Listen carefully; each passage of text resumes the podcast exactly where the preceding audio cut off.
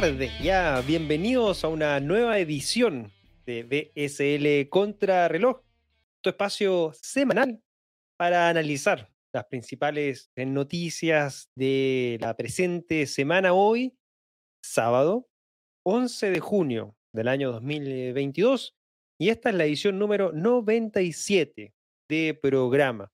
Mi nombre es Cristóbal Pereira, director del Blockchain Summit Latam, y bueno, como todas las semanas, me acompaña mi gran amigo Ezio Rojas, Social Media Manager para la TAM de Parity Technologies. ¿Qué tal, Ezio? ¿Cómo estás?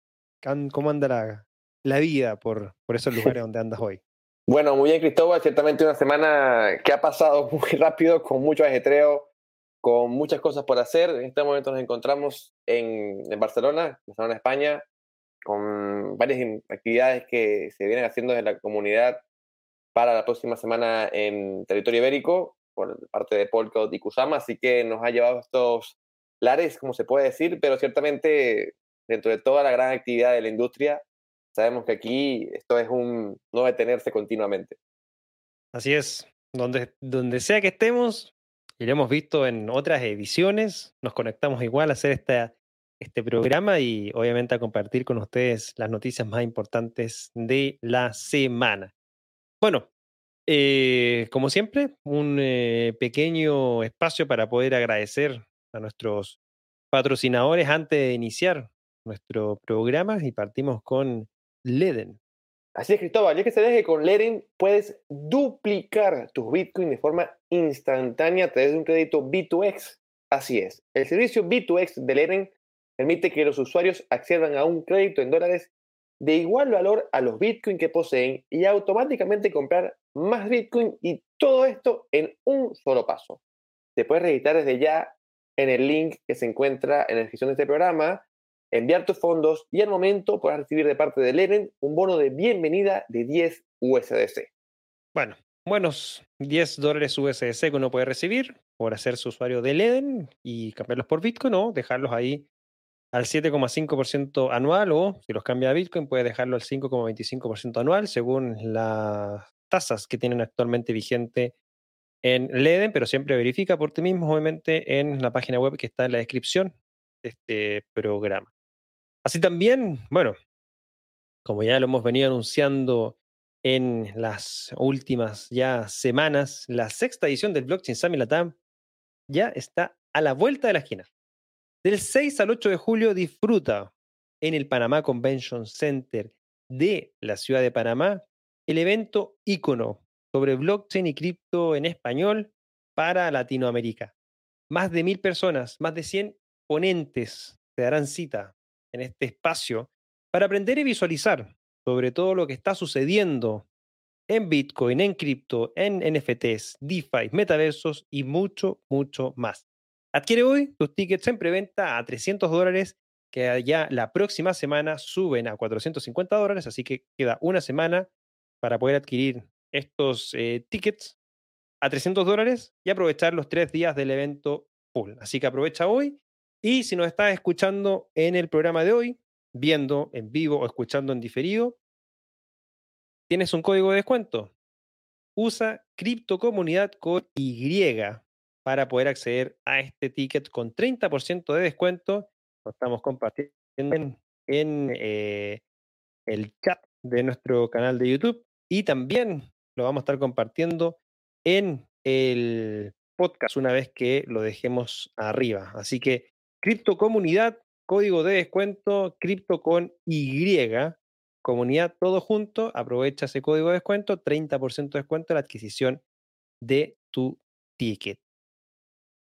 Bueno, antes de partir, siempre un análisis de las tres principales noticias que revisamos la semana pasada, y es que cubrimos la novena caída que ha tenido la red de Solana en lo que va del año 2022 y que hoy también cubrimos. La red de Lightning Network que sigue creciendo y ya está alcanzando los 3.000 dólares, los 3.000 Bitcoin, perdón, bloqueados en eh, esta capa 2 que nos permite hacer transacciones inmediatas, ¿cierto?, sobre Bitcoin. Y el fundador de Chiva Inu se despide de Twitter y de la comunidad.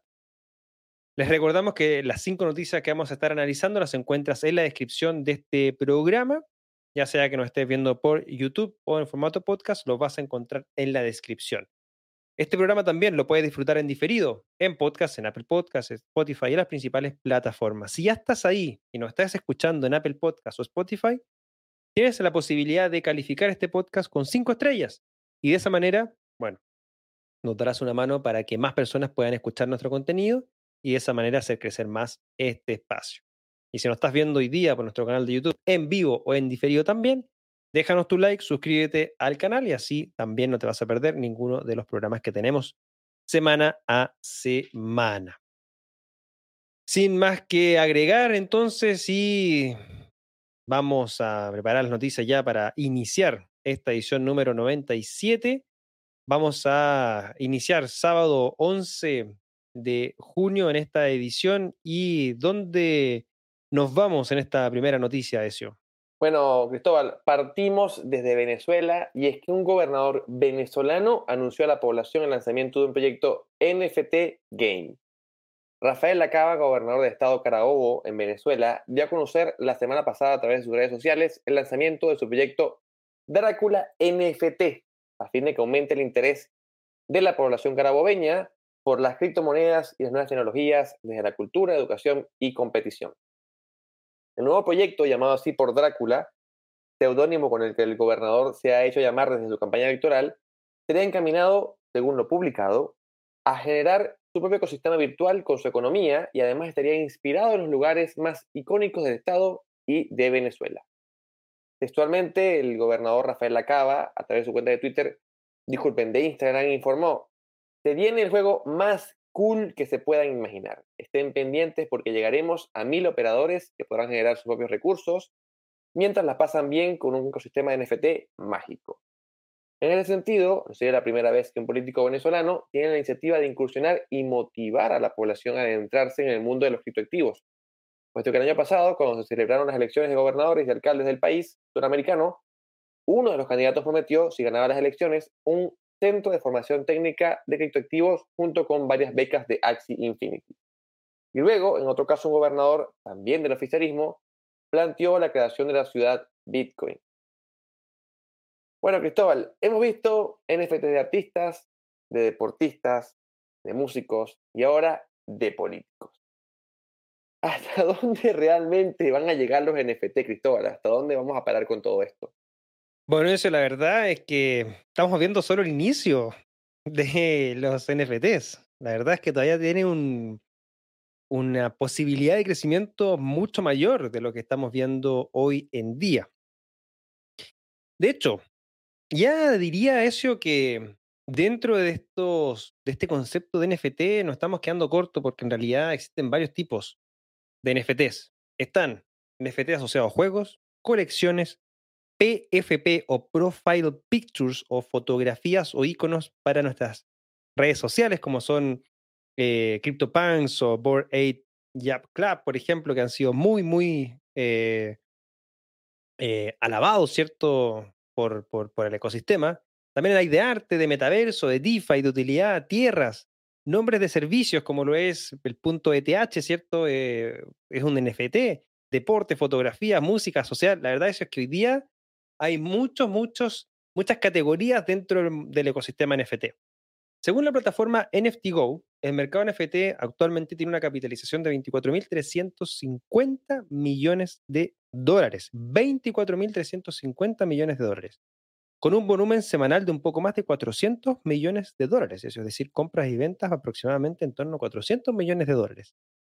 Este mercado en su pick el año pasado llegó a tener una capitalización de 36.800 millones. Entonces, fíjate eso, que tampoco es que dentro de este denominado bear market, ¿cierto? Estemos tan mal en relación a lo que vimos el año pasado. Y es que este ecosistema, según, reitero, la información que maneja la plataforma NFTGo, tan solo ha decaído en términos de capitalización un 44% frente al ecosistema cripto que llegó a tener una capitalización de 3 trillones o 3, billones de dólares en nomenclatura hispanohablante y hoy día está en aproximadamente 1, un poquito menos, de hecho día está cayendo fuertemente el mercado, es decir, más de 60% de pérdida de valor. Entonces, fíjate que los NFTs tampoco han estado tan mal en consideración al mercado de cripto tradicional. Esta plataforma NFTGO eh, lleva un registro de más o menos 2.588 colecciones y más de 28,5 millones de NFTs. Entonces también tiene, abarca nuevamente una gran cantidad de NFTs y también está conectado en los principales marketplaces. Por ende, creo yo es una buena plataforma para poder hacer el seguimiento respecto al mercado NFT. Ahora, eso, este mercado, como te decía, está recién partiendo y estima un crecimiento anual compuesto del 35% según diversos estudios, para llegar al año 2026 a una valoración aproximada de 140 mil millones de dólares. Eso. O sea, todavía queda potencial de crecimiento en el mercado de los NFTs, por lo menos hasta el año 2026, según informan algunas estimaciones. Bueno, los CryptoPunks y los Bored Jack Club siguen siendo las colecciones más grandes, con una capitalización, capitalización superior a los 2 mil millones de dólares cada una. Los NFTs serán parte fundamental de la construcción de Web3, desde mi punto de vista muy personal, pero solo lograrán tener valor realmente los que construyen una comunidad que les dé ese valor. Yendo específicamente a este proyecto que está saliendo o sacando este gobernador, se puede, obviamente está interesante, siempre y cuando tendrá valor cuando su comunidad o aquellos obviamente que esté ofreciendo la oportunidad de participar, creen valor a ese NFT o a esos NFTs. Entendemos los NFTs como un estilo de membresía, como lo son los CryptoPunks. Eh, también puede reflejar titularidad respecto a un activo digital, como lo puede ser un arte, música, tierra, fotografía, o simplemente resguardar data importante, como lo que está haciendo, por ejemplo, el proyecto de Genobank, que te permite resguardar tu data de genoma en un NFT. Esto será un sistema de titularidad digital verificable, algo muy potente para lo que va a ser Web3, estimado Inclusive lo que también anunció Jack Dorsey el día de ayer con la Web 5, saltándonos la 3 y la 4 y directamente a la Web 5. Que, dicho sea de paso, está bien interesante, pero no sé si la consideraría una Web 5, estaría dentro de lo que yo por lo menos personalmente considero lo que va a ser también la construcción de la Web 3. Pero dicho lo anterior, lo que está presente o lo que está presentando este gobernador Rafael Lacaba, este NFT está asociado a un juego, lo cual puede tener éxito y siempre y cuando logre generar comunidad que le dé valor a este activo. Sin comunidad no hay valor, sin valor, obviamente esto va a terminar siendo algo que puede ser para la historia anecdótico, pero sin mayor uso eso. Así que como te puedo decir, todavía este mercado está en crecimiento, hay muchas cosas que se están construyendo, claramente los PFP, que son las Profile Pictures, y lo que es el área de colección y arte, es lo que más lidera hoy día los volúmenes de compra y venta de NFT, pero no estamos quedando atrás o no estamos todavía viendo el potencial que tiene la compra de tierras, por ejemplo, metaverso, el tema de los domain names, por ejemplo, también, y todo lo asociado a música, arte fuera del arte digital, también eso, creo yo, fuertemente va a estar llegando en los próximos años a este ecosistema. ¿Qué opinas tú de los NFTs, Ezio? ¿Crees que seguirá creciendo o es parte de este FOMO propio de, un nuevo tipo de activo digital? Para mí, Cristóbal, los NFT están en una especie de burbuja.com, donde obviamente se ha visto un gran crecimiento, pero dentro de ese crecimiento se está colando mucho humo que posiblemente pudiera estar tapando parte de lo que está haciendo con elementos interesantes. Yo creo, no sé si va a haber una gran explosión, pero sí creo que se va a depurar o se tendría que depurar mucho la industria para que quede lo que es realmente interesante al futuro.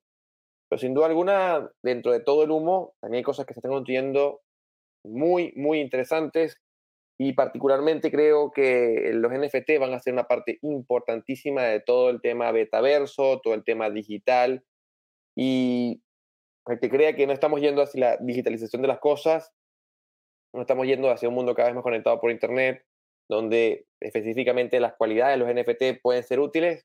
Sencillamente no sé en qué mundo está parado porque hacia allá nos dirigimos día a día. Bueno, exactamente eso. Nos vamos a dirigir a ese mundo de todas maneras. Y bueno, vamos con la siguiente noticia y es que Binance, mi amigo Ezio, no lo está pasando nada de bien. Mal día para Binance con la investigación de la SEC y la filtración de la plataforma Reuters. La Comisión de Bolsa y Valores SEC de Estados Unidos está investigando si Binance Holdings infringió las normas de valores cuando lanzó su token BNB en una oferta inicial de monedas o más denominadas ICOs hace cinco años, según informó Bloomberg el pasado 6 de junio. La ICO de BNB tuvo lugar en julio del 2017 en varias plataformas, durante el apogeo del llamado boom de las ICO. Y el exchange Binance abrió apenas unos días después. Según Bloomberg, citando a personas no identificadas familiarizadas con el asunto, al menos un residente de Estados Unidos afirmó haber participado en esta ICO, lo que podría ser un hecho crucial para un caso de la SEC y la agencia decidiera llevarlo a cabo. Por otro lado, el pasado 6 de mayo, la plataforma de noticias Reuters publicó un extenso informe especial en el que alega que Binance procesó al menos 2.350 millones en transacciones procedentes de hackeos, fraudes de inversión y venta de narcóticos entre el 2017 y 2021 y que contaba con débiles protecciones KYC y AML para esos años. Un portavoz de Binance refutó los hallazgos de Reuters y el exchange dijo a Forbes en un comunicado que la nota es un artículo de opinión lamentablemente desinformado que utiliza información desactualizada del 2019 y atestados personales no verificados. Binance ya es objeto de varias investigaciones federales en Estados, Unidos, incluida otra investigación de la SEC. ¿Cómo puedes evaluar esto, Ezio? ¿Se vienen tiempos difíciles para el principal exchange del mundo, Binance? Bueno, Tobal, vemos que a Securities and Exchange Commission vuelven a la carga contra los gigantes de la industria cripto. Luego de ensalzarse contra Ripple y su token XRP, que hemos discutido en diversas oportunidades en BCL Contrarreloj, donde hemos analizado lo que fue la base de este juicio y los avances que tienen hasta el momento, ahora parece que Binance y el token BNB es el próximo de la lista. Ante esto, conviene volver a recordar el tema de la regulación de los valores en Estados Unidos y el por qué se le aplica, según la Securities and Exchange Commission, a los tokens o cripto tokens. Recordemos que existe algo llamado el Howey Test, que expresa que existe un contrato de alquiler o de inversión, perdón, si hay una inversión de dinero en una empresa común con una expectativa razonable de beneficios que se derivarán del esfuerzo de otros. Textualmente, esto implica que hay unos cuantos elementos que debemos de ver para entender que hay una inversión. Uno, inversión de dinero. Dos, empresa común. Tres, expectativa razonable de beneficios y cuatro, del esfuerzo de otros. Estos cuatro supuestos tienen que darse en conjunto, puesto que la frase no emplea una O o, una condicional, sino que tiene que estar los cuatro dentro del mismo elemento para entender que hay una inversión según los reguladores americanos. Ahora bien, por lo que están culpando a Binance es que la venta de sus BNB o BNB en su ICO fue una inversión o una oferta de inversión según esta frase, es decir, que fue una inversión de dinero, una empresa común, una expectativa razonable de beneficios que se derivarán del esfuerzo de otros.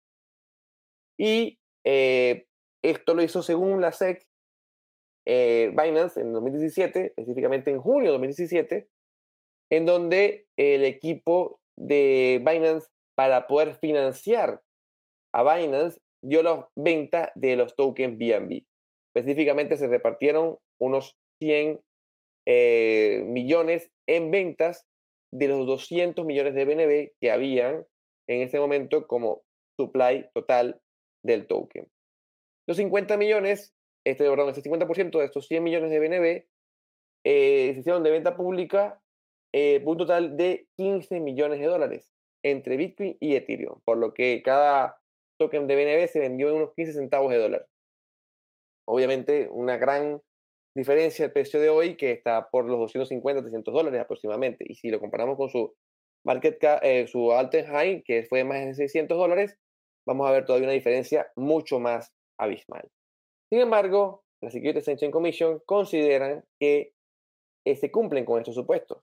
Lo que hemos visto en los otros casos de la industria es que siempre que se presenta por parte de la SEC un planteamiento de inversión, siempre se plantea de que los inversores no lo hacen con una expectativa razonable de inversión.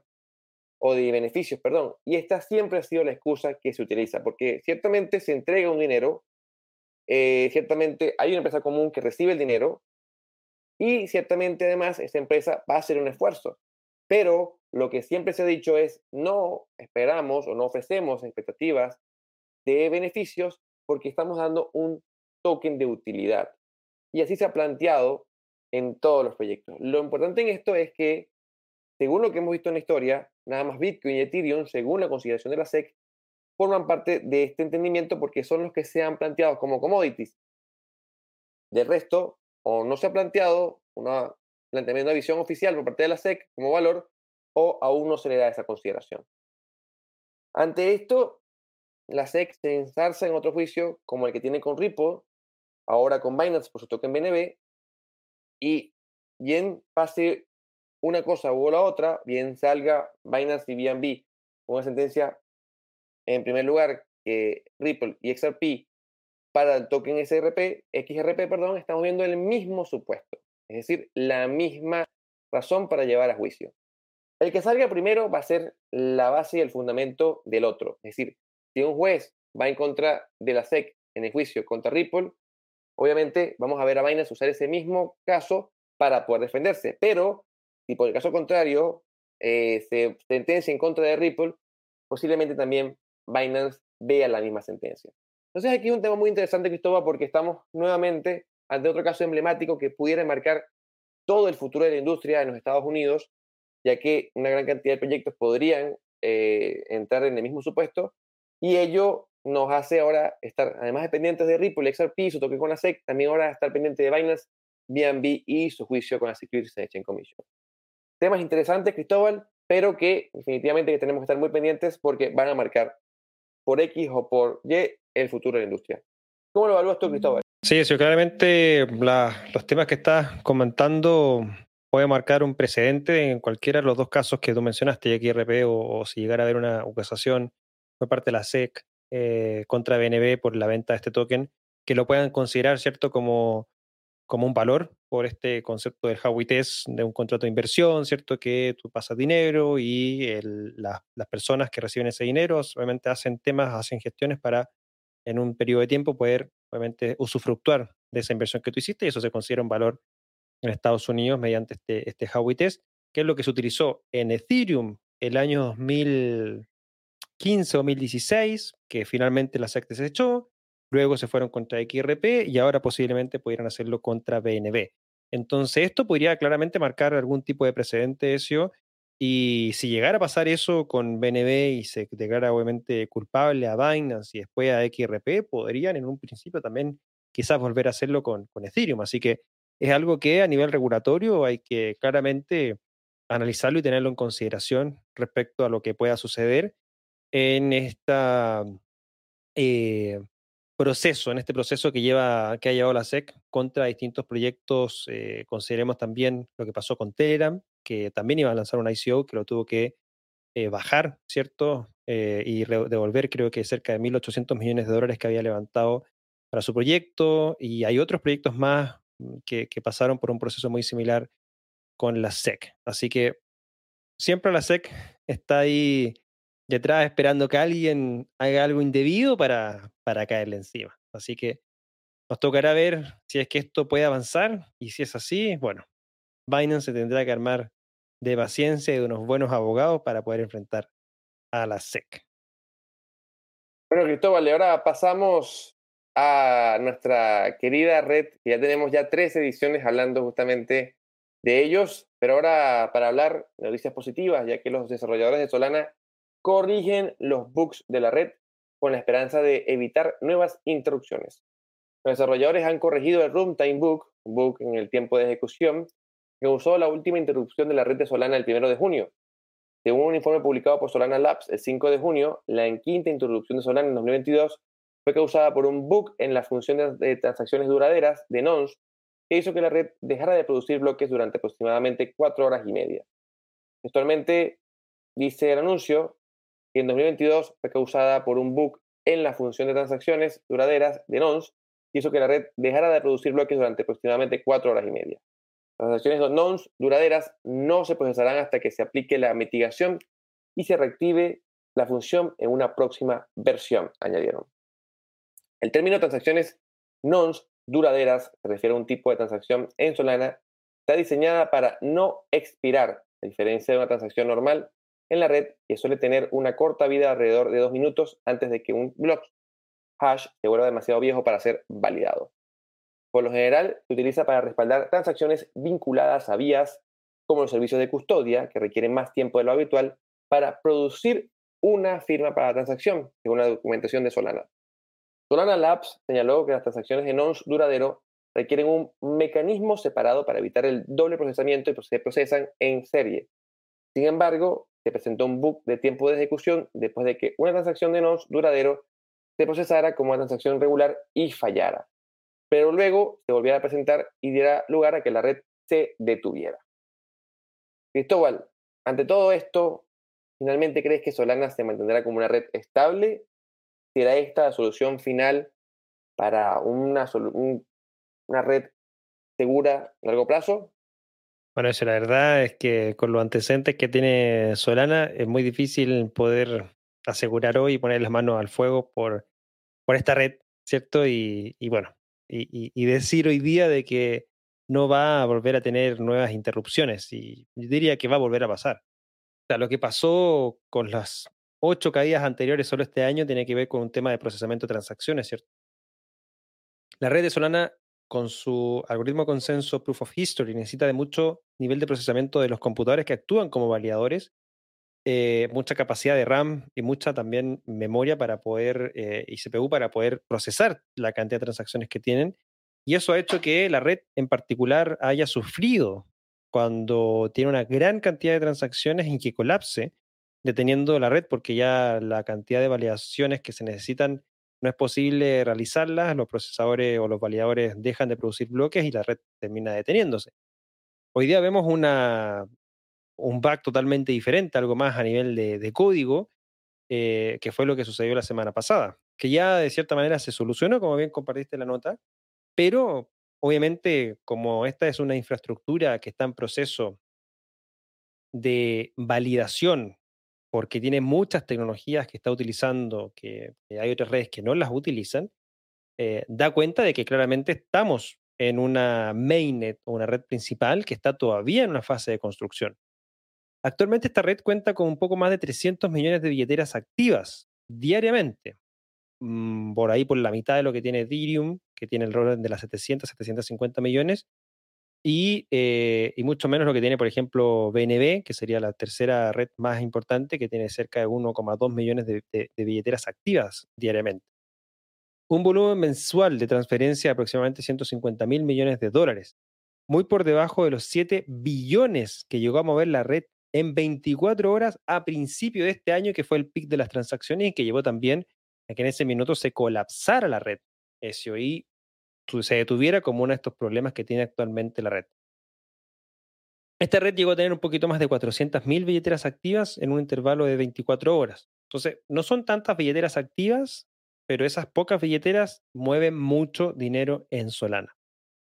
La red en términos de actividad se encuentra muy por debajo de lo que tenía a principios de año. Ahora, esto puede deberse a dos temas, tanto al bear market que hemos sufrido, que obviamente lo sufren todas las redes, y todas las redes obviamente con sus respectivos criptos, pero también puede deberse a estas fallas que ha tenido la red y muchos desarrolladores que finalmente quizás han salido de Solana, producto de que no es confiable desarrollar una aplicación 100% productiva sin tener el miedo de que esta red pueda caer y eso afectar mi aplicación, obviamente se mueven hacia otras redes con un mayor nivel de resiliencia y factibilidad.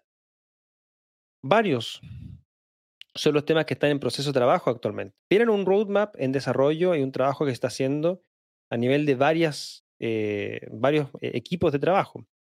Algunos de los, de los upgrades para que la red deje de tener el título de Mainnet Beta se están implementando y la gobernanza on-chain también. Esta red está configurada supuestamente para llegar a más de 60.000 transacciones por segundo, pero con solo poco más de 2.000 o casi llegando a las 3.000, esta red ya ha demostrado que no logra superar eso y se cae. Si bien Solana Labs está trabajando para que esta red pueda alcanzar dicho objetivo, por el momento da la impresión eso de que está siendo muy difícil para su comunidad.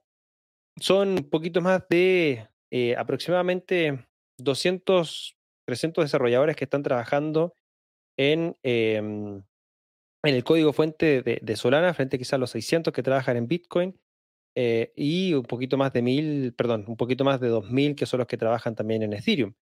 Entonces, bueno, claramente es un tema de, levantamiento de, temas, eh, un equipo también que se necesita quizás de la comunidad mucho más fuerte para ir buscando los bugs y obviamente ir arreglándolos antes de que ocasionen algún tipo de problema, como ya lo hemos visto en las últimas eh, semanas y meses. Sí, claramente todavía veo yo que falta un proceso de construcción de más comunidad en Solana, más desarrolladores viendo el código fuente, buscando los bugs, tratando de arreglarlos, porque claramente esto va a volver a suceder. No es por tema de procesamiento, es por algún tema de bug de las implementaciones que está haciendo Solana, que claramente es una red que tiene mucho potencial, pero que todavía está en una fase de construcción. ¿Qué opinas tú de Solana, Ezio? Bueno, Cristóbal, ciertamente, como has expuesto tú, es un reto bastante difícil poder recuperar la confianza. Hay un viejo adagio que dice que la confianza sube por la escalera y baja por el ascensor.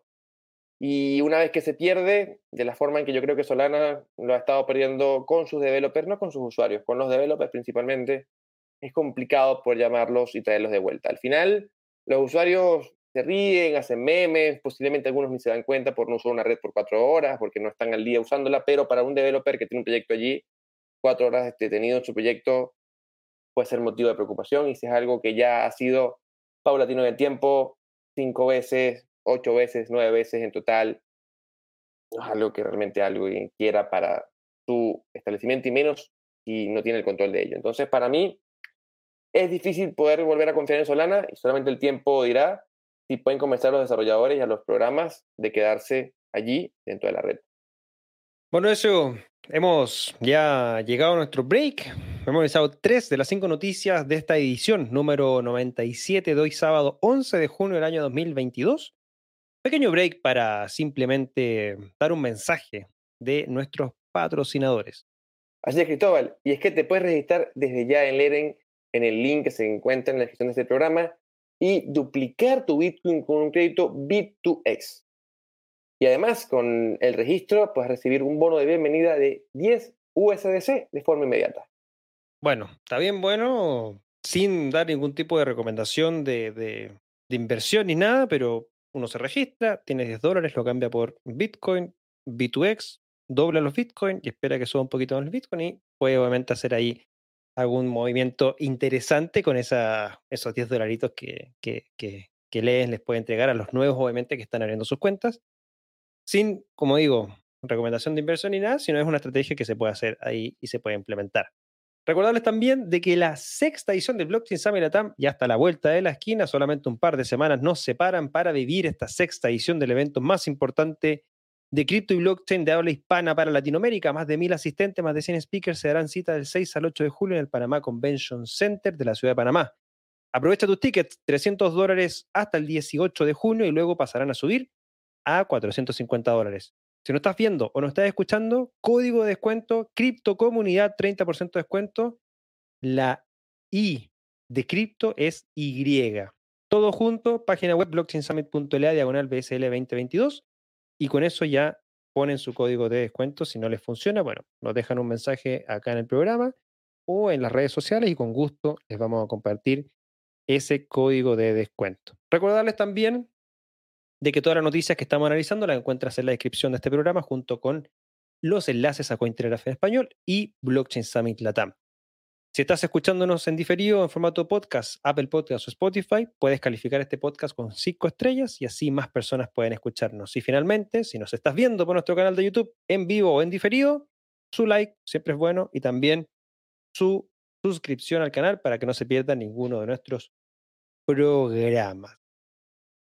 Bueno, eso entonces, dicho lo anterior, vamos a seguir con lo que es la siguiente noticia. Y esta dice así.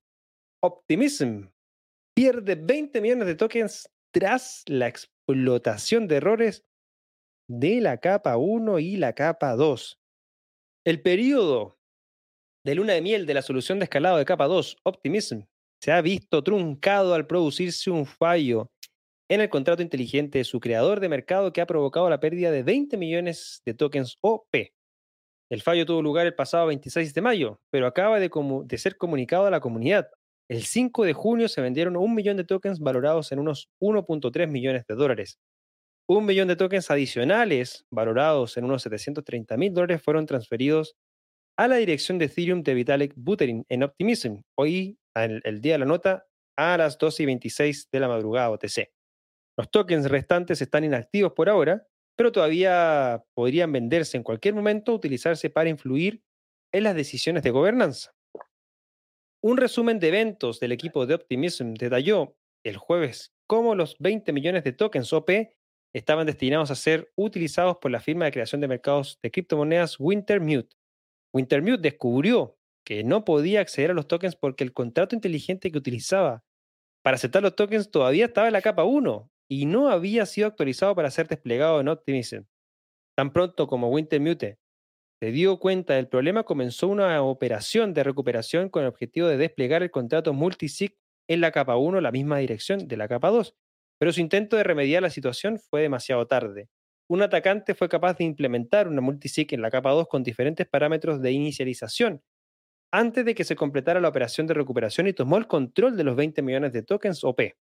La empresa declaró que realizaría recompras de OP iguales a la cantidad que el atacante vendiera como medio de hacer los mejores esfuerzos para suavizar los efectos de la volatilidad de los precios. Wintermute también se ofreció a aceptar el incidente como un exploit de sombrero blanco o white hat si el hacker accedía a devolver los 19 millones de tokens en el plazo de una semana. ¿Qué fue lo que sucedió, Ezio? ¿Cómo crees que esto puede afectar a la industria? Bueno, Cristóbal, ciertamente han pasado muchas cosas, de hecho, desde que se publicó la noticia hasta el día de hoy. Ya como tú mencionaste, hubo un error de parte de uno de los principales creadores del mercado de Optimis, eh, a pesar de que entiendo, según lo que se estuvo comentando, estaba haciendo un traspaso controlado de eh, los tokens. No fue que se transfirieron 20 millones de tokens en una sola oportunidad y hubo un error. De hecho, aquí es donde dicen muchos expertos de qué era lo que está realmente pasando, porque según se comenta, eh, se dieron cuenta luego de la tercera transacción. Es decir, nadie transfiere 20 millones de tokens en una sola oportunidad, se hace en reiteradas eh, transacciones y luego de la tercera transacción se dieron cuenta de que no tenían acceso a los fondos. No quiero estar en la, no quisiera estar ni quiero estar en la posición de la persona que se dio cuenta que no podía porque debe haber estado sudando frío y ha sido un momento muy desagradable, pero ciertamente ello generó que luego un hacker se pudiera acceder a la dirección y según lo que se ha estado comentando, ya esta persona inclusive ha devuelto los fondos, pero eh, ha sido toda una novela para esto. Y aquí es donde hay algunas cosas que convienen explicar, porque en medio de la diatriba que había, me imagino que también había mucha presión por parte del equipo de Optimis.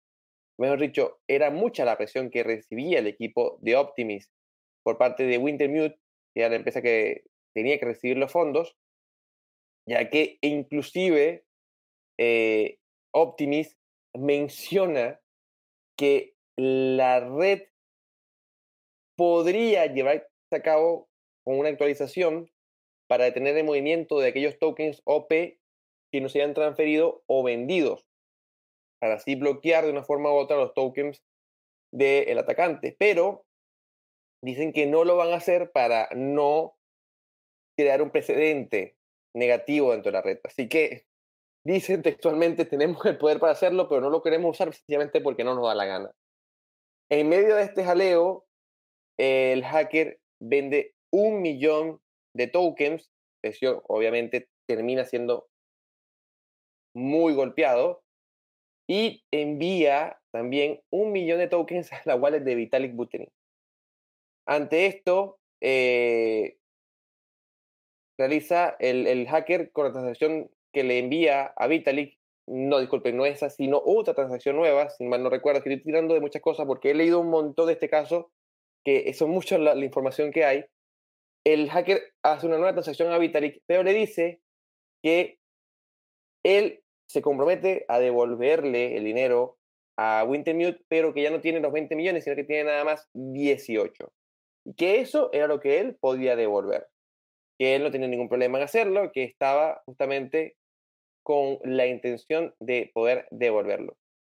Posteriormente, el hacker, el 9 de, eh, el 10 de junio, perdón, envía los primeros 17 millones de dólares, ya no era nada más un millón, y luego ya salió Optimis a comentar que ellos ya iban a estar en conversaciones con el hacker para poder recibir el millón faltante.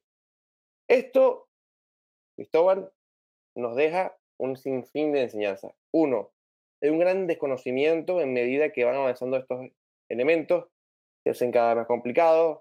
Ciertamente mucha gente dice, no, guarda tus llaves. Ya estamos viendo que esto ni siquiera es guardar tus llaves, ya es un tema de capa 1, capa 2, compatibilidad de wallets con capa 1 con capa 2, temas que se hacen bastante complejos, no son para cualquiera. Ya tenemos también el tema de que queda demostrado una vez más el poder de las redes para poder manejar transacciones como quieran. Optimis comete un gran error de decir, hey, podemos hacerlo, pero no lo vamos a hacer. Eso no calma a nadie, eso es más bien demuestra que la red funciona muy centralizadamente. Y tercero, vemos nuevamente el mismo error ante los hackers de todos, donde tenemos que ver públicamente cómo proyectos tienen que salir a suplicar a los hackers a que le devuelvan el dinero. Terrible, porque queda muy mal por más que no hay ninguna razón y créeme que eso no da realmente confianza en industria porque le estás diciendo al inversor, si algo sale mal, tranquilo, aquí tenemos una serie de mensajes ya preparados de lástima para que el hacker nos haga caso. Y eso no puede funcionar todo el tiempo. De hecho, en varios casos que no ha funcionado. Aquí en Optimis, por lo que parece ser un hacker que ya se podía entender como un white hat, porque no fue que, quiso hackear con, con, mala intención y ha devuelto los fondos, pero si no devolvía, ¿qué se hacía? No sé, esto tiene que llamarnos a reflexionar sobre la seguridad de los tokens y Optimis en medio del furor que tuvo por el iDrop, en medio del furor que generó entre los usuarios, que inclusive también eh, ni siquiera fue un iDrop muy claro, había personas que recibían los tokens antes, luego otros recibieron después, se vendió en medio de esa, de esa diatriba de que unos recibían, otros no, el mercado se tumbaba y bajaba de precio antes de que siquiera las personas no pudieran recibir. Entonces, esto denota que Optimis quiso correr antes de caminar y cuando esto pasa, las caídas pueden ser muy fuertes. Así que el llamado, creo yo, todo el que marca es que la industria tiene que tomarse muy en serio y que los desarrolladores también tienen que tomarse su papel muy, muy en serio para poder llevar a cabo ese trabajo.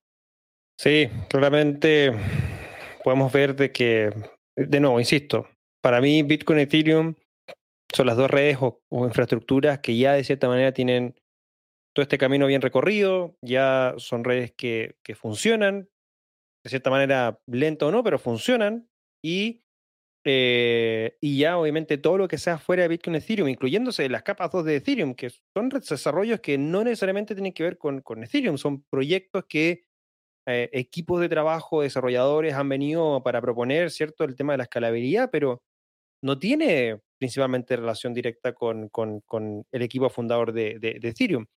Entonces, todo lo que sea fuera de Bitcoin y Ethereum a nivel de sus capas 1 es todo tecnología que está en proceso, que está en desarrollo, que pueden haber problemas, como ya lo hemos visto, Solana, Optimism y otros más.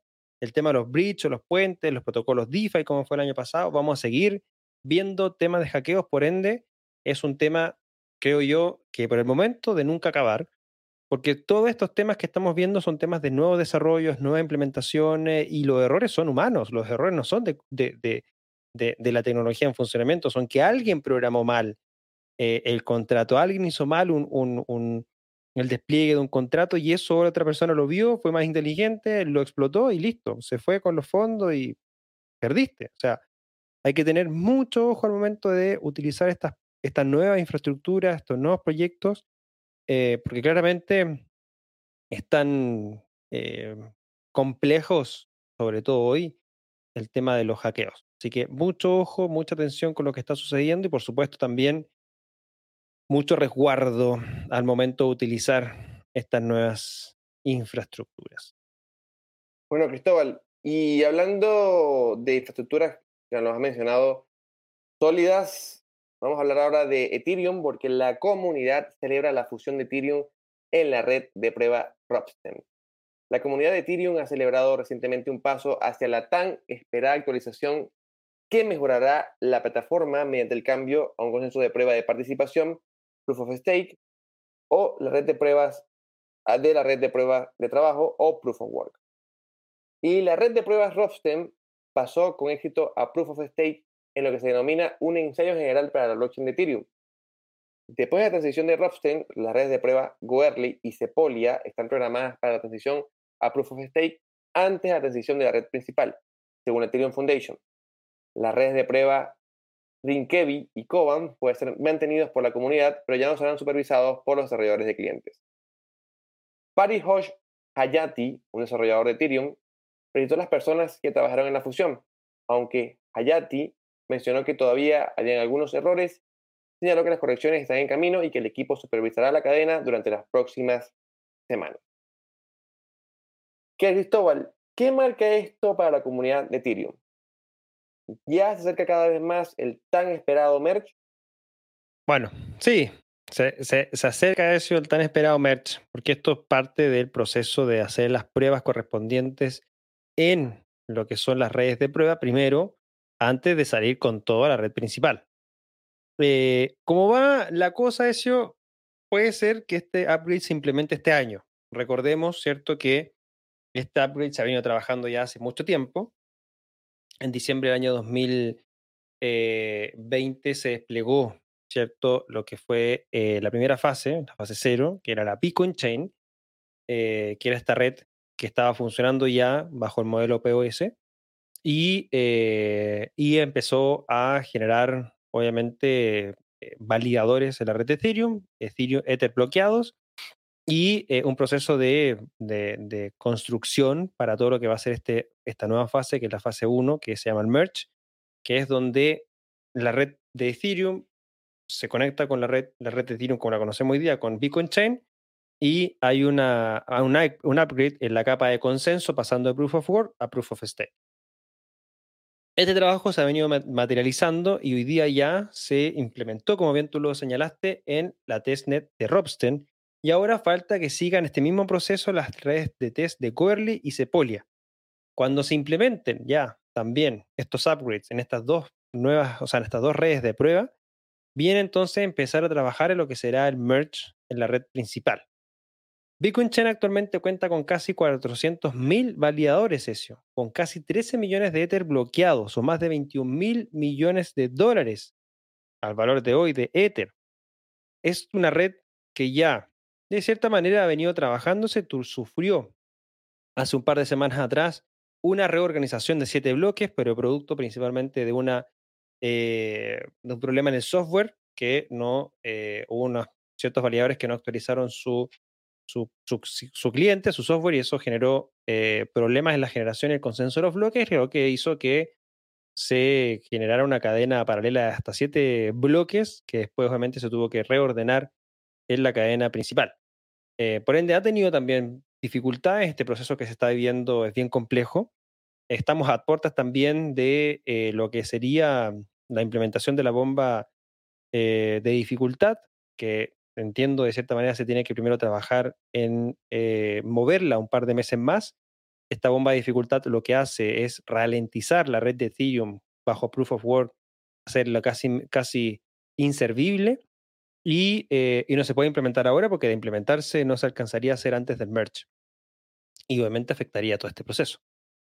Luego de hacer eso, vendría entonces ya la implementación, segundo semestre de este año, del merge y luego quedaría ya la fase final, que sería la fase de los charts, y es principalmente distribuir la historia de Ethereum en 64 entes que van a ser los que van a tener que mantener independientemente unos con otros las transacciones que ocurran para luego bajarlas por capa hasta la cadena principal de Ethereum. Claramente eso es un proceso que se está viviendo y está mucho más cerca de lo que se había estimado y creo yo en base a los mensajes, a los foros que he estado leyendo en este proceso de actualización, que la red de Ethereum va a sufrir, obviamente, el merge en este año, segundo semestre, en los próximos meses. Así que, queda solamente esperar que ahora simplemente esto en las, en las redes de prueba, eh, y Sepolia, y luego ya empezar a trabajar en la red principal, mi estimado. ¿Cómo ves tú lo que está sucediendo esta vez en Ethereum? Bueno, Cristóbal, ciertamente es un trabajo que se está haciendo arduamente. Más allá de si te gusta o no, Ethereum, esto es algo emblemático para toda la comunidad y esperemos que finalmente ya los tiempos y meses de espera, años de espera, den un resultado y que pueda avanzar Ethereum en su solución. Así es. Y bueno, ya llegamos al final de nuestra edición número 97, hoy sábado 11 de junio, y repasamos noticias bien importantes. En Venezuela, el alcalde Carabobo está, el gobernador, perdón, está lanzando un proyecto NFT Games. También repasamos el anuncio respecto a que Binance podría estar eh, sufriendo en temas de demandas por parte de la SEC. También vimos lo que es eh, los, las mejoras que le están implementando a Solana producto ya de sus, de, sus caídas en lo que va del año. Vimos también lo que es, eh, lo que fue eh, el tema de las, eh, el optimismo y su problema en, la capa 1 y capa 2 que afectó con un hackeo de muchos tokens up. Y finalmente vimos lo que fue la implementación del merge en la test de Robsten de Ethereum. ¿Qué te han parecido las noticias esta semana, mi estimado Ezio? Bueno, Cristóbal, una semana bien, bien plagada. Regulaciones, hablamos de dos proyectos como Solana y Ethereum, hablamos como todos las semanas de una noticia local y por supuesto una semana cargada de cosas. Y siempre nos además nos quedó por el tintero, ahora Cristóbal, como lo dijiste por comentarios, la famosa Web 5, ¿no? Ahora vienen las 5, las 6, la 37, la W40. Sabemos realmente qué es lo que va a venir. Pero bueno, más allá de los chistes que se han formado en la comunidad, que no han sido pocos, eh, fue interesante que se plantea Jack Dorsey de llevar todo el desarrollo de smart contracts y, todo esto en Lightning Network. Realmente yo lo que he estudiado Lightning Network va a tener que volverlo a retomar porque no sé todavía cómo va a encajar esto, pero seguramente en algunas próximas ediciones tendremos más información y vamos a estar hablando de esto. Bueno, claramente Jack Dorsey es una persona inteligente y tiene que haber hecho sus respectivos análisis para ver que efectivamente esto sea algo que se pueda desarrollar con ciertas mejoras que obviamente se tienen que implementar, pero es algo que él, si ya lo anunció, tiene que haber hecho obviamente su investigación detrás y ver que esto era algo factible de realizar. Ahora, que a la comunidad Bitcoiner le guste o no, es otra cosa, porque obviamente dependerá de ellos también hacer las mejoras que quizás sean necesarias para que Jack Dorsey pueda construir esta Web 5 sobre Bitcoin. Y bueno, sabemos de que hay algunos maxis, bien maxis, que solamente quieren Bitcoin y ya y no quieren nada de, de, Web 3, ni Web 4, ni Web 5, así que vamos a ver qué conflicto se puede generar dentro de la comunidad de desarrolladores también en Bitcoin. Y bueno, eh, estamos acá todas las semanas para poder conversar, analizar y compartir con ustedes las principales noticias. Déjenos en los comentarios qué le han parecido las noticias. Si quieren que quizás hay otras noticias que debiésemos cubrir, también déjenlas para que podamos conocerlas y aprender también de ustedes. Y agradecerles, por supuesto, a todos los que estuvieron conectados el día de hoy en nuestra edición en vivo, los que están escuchándonos también en diferido y los que nos están viendo en diferido. Muchas gracias por informarse con nosotros. Déjenos su like, su comentario y así, obviamente, vamos a saber que les interesa el programa y seguimos creándolo para ustedes. Ya llevamos 97 ediciones, nos quedan pocas para las 100 y bueno, esperamos obviamente que sean muchas, muchas más. Que tengan un excelente fin de semana. Nos estamos viendo, escuchando el próximo viernes también en una nueva edición de BSL Contra Reloj. estimado Ezio, su despedida. Nada, Cristóbal, gracias por, nuevamente por la oportunidad. Gracias a todos los que nos acompañan. Y así es, tener una nueva edición Debe serle contrarreloj ya la próxima 98, cada vez más cerca de las 100, así que estamos muy pendientes para poder vernos. Excelente. Muchas gracias, eso. Muchas gracias a todos. Que estén muy bien. Nos vemos. Hasta la próxima. Chao, chao. Chao, chao.